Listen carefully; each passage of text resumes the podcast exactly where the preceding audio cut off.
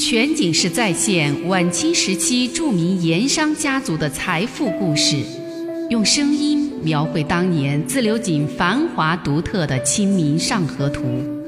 据王瑞小说《盐商世家》改编，悦享九零八自贡文化旅游广播为您倾情演绎《自流井往事》。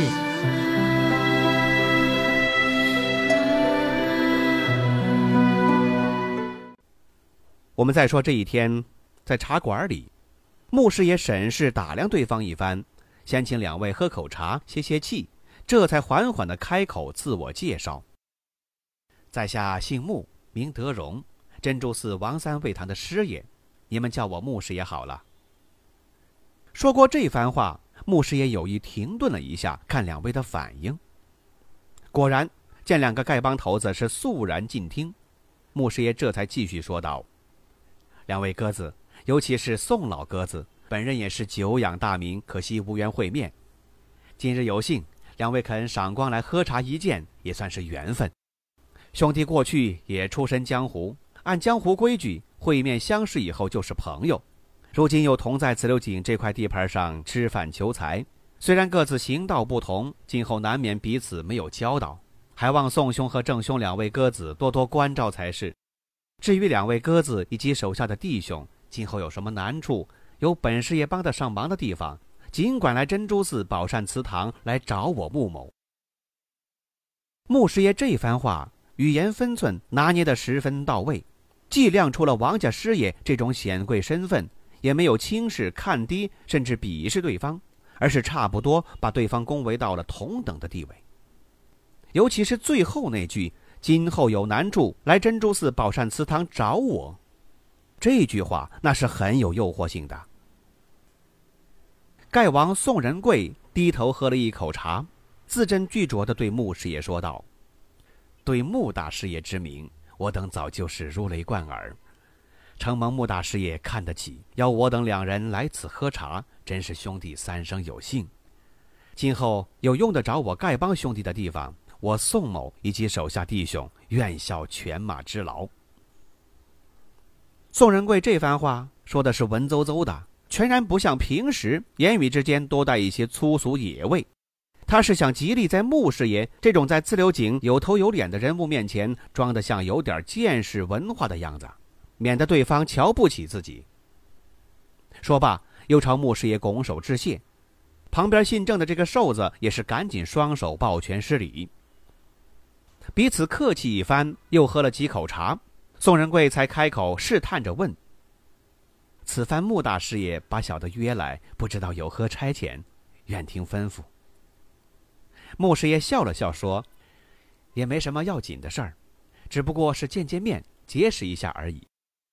另外呢，也想趁此机会给两位及手下兄弟报个赶酒的喜期，让众位丐帮兄弟得两个喜钱。”听说有赶酒讨财的好事儿，这两位盖头当然高兴了，连忙就问：“是宝山祠堂王家还是哪家？”问完了这一句，盖王又用责怪的眼神望了一下手下郑某，说：“怎么你那里也没有手下兄弟讲起过？”所谓赶酒，那是丐帮的专用术语，赶酒也是以前自流井盐场一带丐帮最具声势的活动。各个区域地段之内，凡是富士人家生日娶亲、商家开张这些喜庆之事，那都要摆酒设宴庆贺。丐帮得到消息，那就会上门贺喜讨钱。这种行为在丐帮内部就称之为赶酒，而且对赶酒也是一向非常重视。当年自流井盐场各丐帮的赶酒地段，局外人看来是形形色色、花样百出，但是在内部却是有规有矩、分工明确。首先就有地段之分、帮口之分，各丐帮各帮口都有不成文的规定，而且划分了势力范围。一般情况之下，不能够越界越口，否则就是破坏了帮规，会遭到驱逐乃至更加严厉的惩罚。就拿富荣盐场来说，大的有东厂、西厂之分，也就是以府西河为界，河东是东厂，河西是西厂。丐王宋仁贵，那就是东厂丐帮总头目，而东厂之内又以街巷为基础，划分了好些地段比如说，这沙湾在内的府西和沿河地区，那就是属于河街地段，正是由信正这个瘦子来担任头目。这地段之内又有灰包帮和街楼帮这样的一些帮口。所谓的灰包帮，就是平时的活动食宿，那是以河街一带的灰包，也就是煤渣堆作为基地；而街楼帮，则是把以前那些街巷之间的打金楼、吊脚楼作为聚散夜宿场地。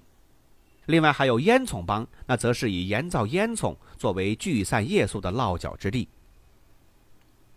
其次就是各片区各地段的丐帮，要把本片区本地段之内各个盐商以及大户人家，像当家人的生日以及夫人、小妾、儿孙的生日，都得打听清楚，并且逐一记录在册。比如西厂的胡、张、宋、于各家的太公太婆得宠儿孙的生酒日子。东厂王家、李家、严家哪些月份又有谁的生日等等，那都是有记载存档的。差不多到时候了，还会事先派人上门打探。一旦有个什么动静，就比如说厨子到市场大肆的采买，或者是发出了请帖之类的，那到了时候就会约其人马前往赶酒。至于其他的一些喜庆事，就比如说商家字号开张，某户人家乔迁新居，某家办婚庆。甚至是哪家有丧事，那都是赶酒的时机。等办事的人家宾客上门，酒菜上桌了，这乞丐们就会一伙儿接一伙儿，一列挨一列上门去讨喜签，一般都不会空手而归。所以说，赶酒的机会呀，各个地段丐帮都不会放过。穆师爷面对两位盖头的询问，故意淡淡的说道：“地点。”就是在这沙湾的蚊虫嘴，日子就是明日八月十五中秋节中午。沙湾蚊虫嘴，明天中午。姓郑的盖头一脸惊讶，这河街是他的地段，他对此却一无所闻。是哪户人家？怎么会一点消息都没有？穆师爷喝了口茶，不是富士人家。是官家水利局。信正的头目这才恍然大悟，怪不得水利局明天开张要摆酒席请客，我早就知道。不过，他转头望向丐帮宋仁贵，脸上有些疑惑。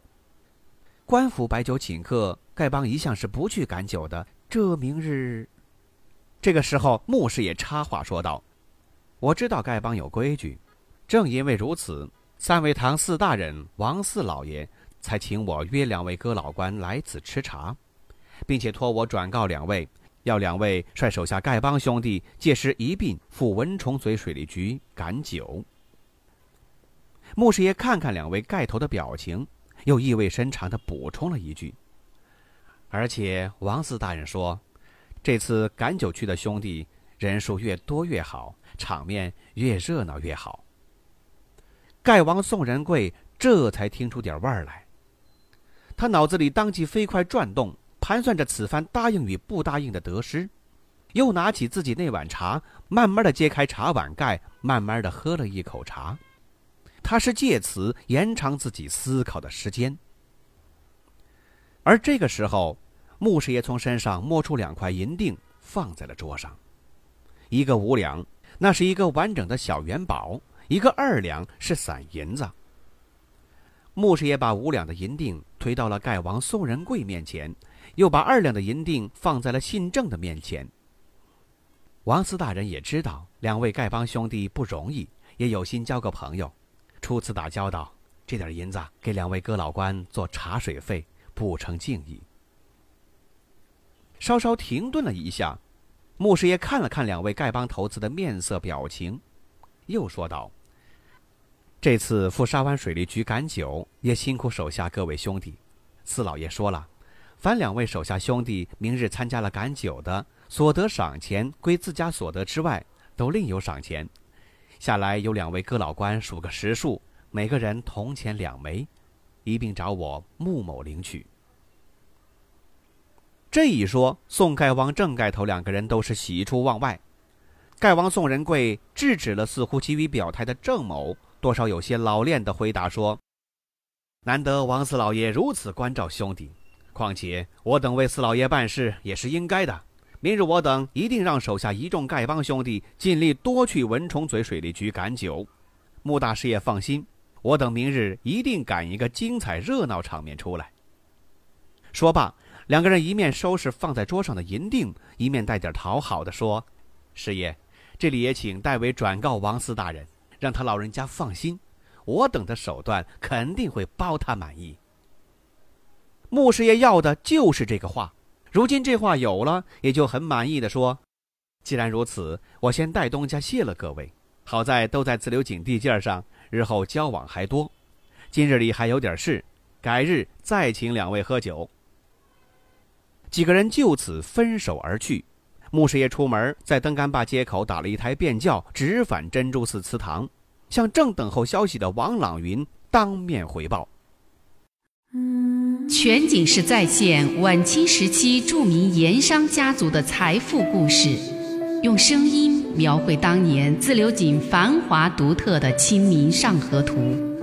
据王瑞小说《盐商世家》改编，悦享九零八自贡文化旅游广播为您倾情演绎自流井往事。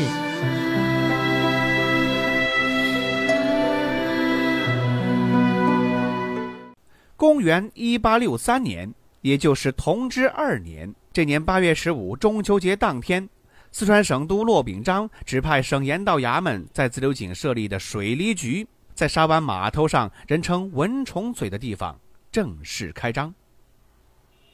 这官府水利局之所以选择建在沙湾，一方面是因为沙湾河坝那是自流井的一处水码头。自流井东西两厂所产的盐，从水路船运，经过抚溪河入沱江，再从沱江入长江。无论是从江津码头上岸转运云南、贵州等地，还是出三峡销楚岸几省，大多数都要从沙湾码头以及稍微上游一点的张家沱码头装船。因此，沙湾一带呀，也就成了一个千船停泊、客商脚夫云集的热闹所在。另外一方面呢？在自流井民间也好，还是官方也好，都认为这沙湾是一块风水宝地。为什么呢？因为抚溪河流经了沙湾之后，就遇到了匣子口河段，在这里水随山势转了一个大弯儿并且由此形成了石龙过江的盛景。在河道的转弯之处有一个深水沱，河水突然间变得平静。但是河岸却是陡峭险峻、雄奇挺拔、高不可攀，在山崖石壁上还有三个一丈多见方的大字“浣鱼池”。有人传说这三个字乃是蜀中才子苏东坡亲自写的。这三个字现在还在王爷庙对面，您从王爷庙看过去，这三个字那是清晰可见。抚溪河流经浣鱼池，波澜不惊，深不可测。民间就传说了，这个地方水深有多深呢？直通东海。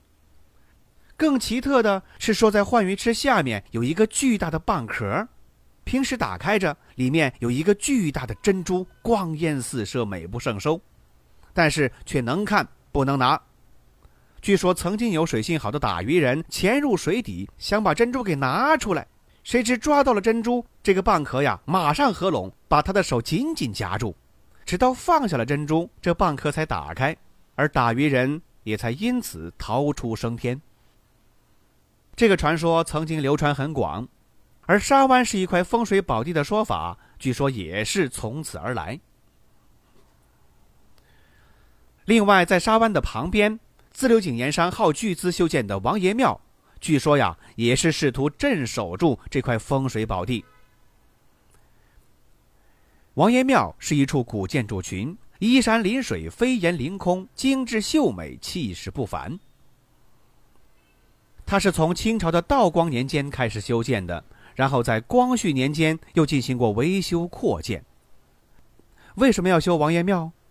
据说呀，就是因为已经有钱的自流井盐商迷信风水之说，为了镇守家财，避免外溢，所以说就花了大价钱来修了王爷庙。按照中国古代阴阳五行之说，这金生于水，水去则金失。盐商们担心自家的财产随着河水流走了，所以在这个匣子口险要之处，自留井门户之地修建庙宇，供奉镇江王爷，锁住水口，以避免家财外溢。所以说这庙叫做王爷庙，也就是供奉镇江王爷的庙宇。那么他供奉的到底是哪一位镇江王爷呢？据已故的著名文史学者罗成基罗老先生考证。这位王爷应该是隋代的嘉州太守赵玉。赵玉当年因为疏通了岷江、治理洪水、救助黎民，而被乐山人所崇敬。他的事儿啊，在民间越传越神，最后神化为赵玉斩蛟，就是说杀了一条蛟龙，所以洪水不再泛滥。后来唐太宗李世民还追封他为神勇大将军，赐建龙神祠。而自流井没出过类似的人物。那乐山离自流井不是近吗？于是就把这位赵玉赵王爷给请来了，供奉在王爷庙镇江锁龙，以免家财外溢。这个庙建成以后，每天在王爷庙之下沙湾一带，那是繁墙云集，景象壮观。盐商盐工朝夕膜拜，虔诚祈福。每年六月初六，传说呀是镇江王爷赵毅的生日。庙里面都会举办盛大的庙会，祭祀神灵，宴请宾客。而这个时候，沿岸两边的盐船排满了河道，披红挂彩，鞭炮齐鸣，鼓乐喧天，经久不息。到了晚上，庙里面戏台上那就是各路的戏班连台演出，甚至通宵达旦。而沙湾王爷庙啊，也就成了当地盐商财富和荣耀的象征。不过，最能代表当年自流井盐都风情的，莫过于王爷庙前的灯杆。每年的春节以及端午、中秋这几个大节日，庙里就会竖起两根灯杆，高达好几丈，两边各悬挂着十六盏由灯笼组成的串灯，在顶上还另外有一盏大红灯，一共是三十三盏灯，象征三十三重天。灯杆周围缆绳上装饰悬挂着各种颜色的纸花、纸人、纸马。点灯之后，灯串随风而动，光影摇红，纸花映彩，隔着好几里地都能看见。白天，灯杆周围的沙湾河堤上却是另外一番热闹场景：卖吃食的、耍把戏的、卖艺的、看相算命的、说书的、卖药的、猜谜押宝的、写春联的，各色人等汇集于此，很能反映出当年自流井盐场的民情民俗。另外。一些当代的、现代的政界、文化界的名人和沙湾的渊源，以及在沙湾留下的足迹，那也是比比皆是。比如说，抗日战争中，一九四零年四月份，中国近代史上著名的宋氏三姐妹来到自流井盐场视察，并且慰问各方，一连好几天都是住在与沙湾一河之隔的协理公馆。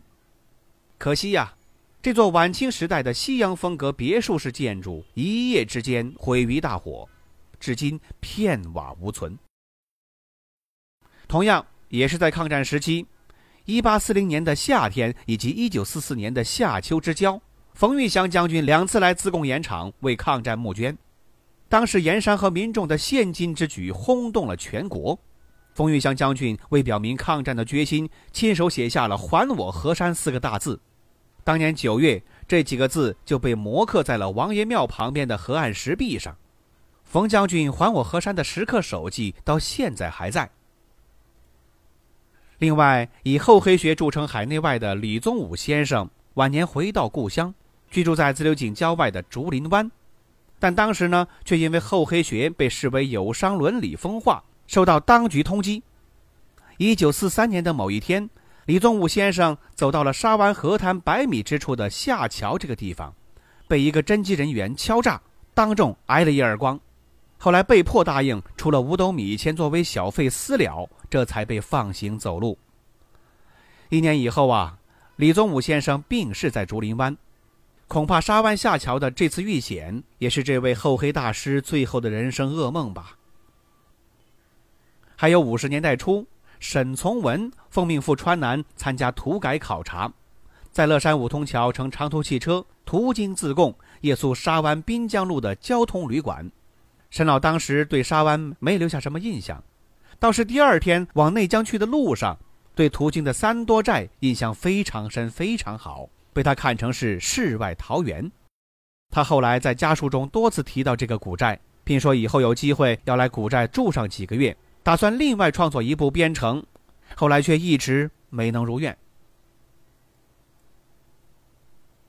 还有巴金老先生，一九八六年来自贡看灯会和川剧，夜宿沙湾河岸的沙湾饭店，当时那是自贡市最豪华的宾馆。说到了沙湾饭店。咱们再说一段和八零后新锐作家郭敬明有关的传闻。郭敬明原籍是富顺县，但初中却就读于贡井鹅儿沟的自贡九中。在八十年代中期的某一天，郭家的一位长辈来到了市区，入住沙湾饭店，让郭敬明见上一面。郭敬明如约而至，却在门口被挡住了。为什么呢？原来呀。读初中的农村学生郭敬明，当天上身是一件已经变色的的确良衬衫，下身穿的是皱巴巴的军装裤子，脚上那是已经绊坏了的塑料凉鞋，这就被门童视为衣冠不整。沙湾饭店是自贡当年唯一的涉外宾馆，进出要求都很严。后来好不容易才让亲戚下楼来当面领人，这郭小四才入得其内。想来这样的事儿啊。即便不算什么奇耻大辱，那也得是印象深刻吧。然后在二十一世纪初的某年某月，已经成名的郭敬明衣锦还乡，为母校富顺二中捐款。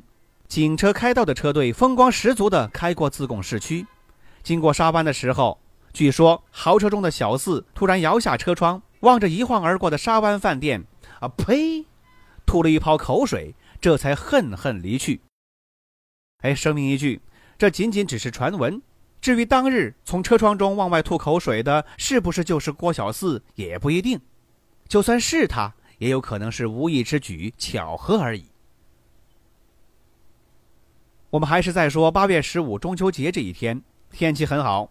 昨儿晚上啊，刚好下了一场小雨，不到天亮就停了。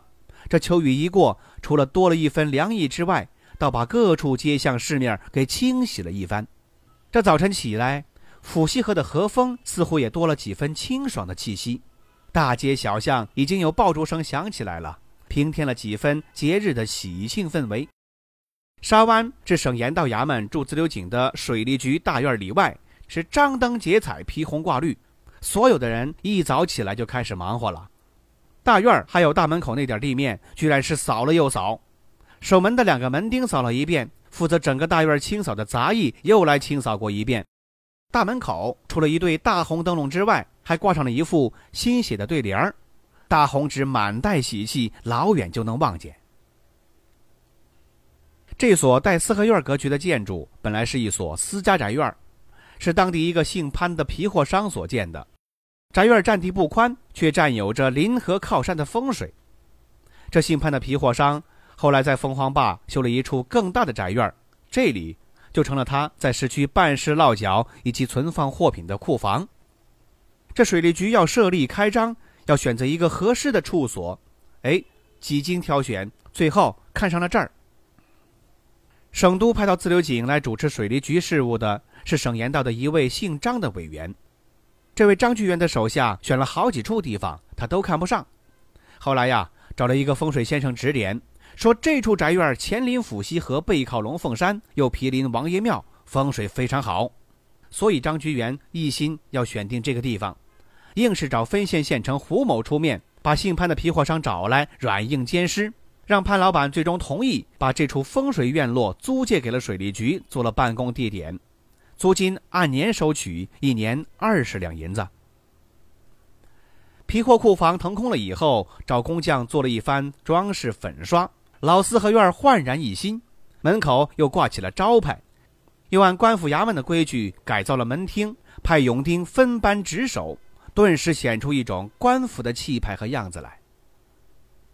今天离局开张，又是中秋节，又要大宴请场各位盐商头面人物，张局员自然是重视万分了。前几天起就拟定出请客设宴的安排。包括菜单、酒品、礼仪程序等等各种细节，让手下分头准备落实。而今天他自己也是起了一个大早，带着手下的师爷、书办到各处亲自去检查督办。张局员已经年近五十了，体瘦肩窄、弱不禁风的样子。当地人把这种体型讽刺为“香火罐儿”，意思是说呀，就跟庙里面上香的香火罐一样，又瘦又长，很不好看。不过要说这个人，却是一个宦海沉浮多年的老官僚，湖北黄陂人，进士出身，入仕多年却官运不佳。除了在贵州一个小县当了一年知县之外，在候补道的位子上就候补了多年。贵州本就是个小省，也是个穷省，他待在省城里，这日子啊很难熬。那么，为什么水利局的差事会落到他的头上呢？我们下回再说。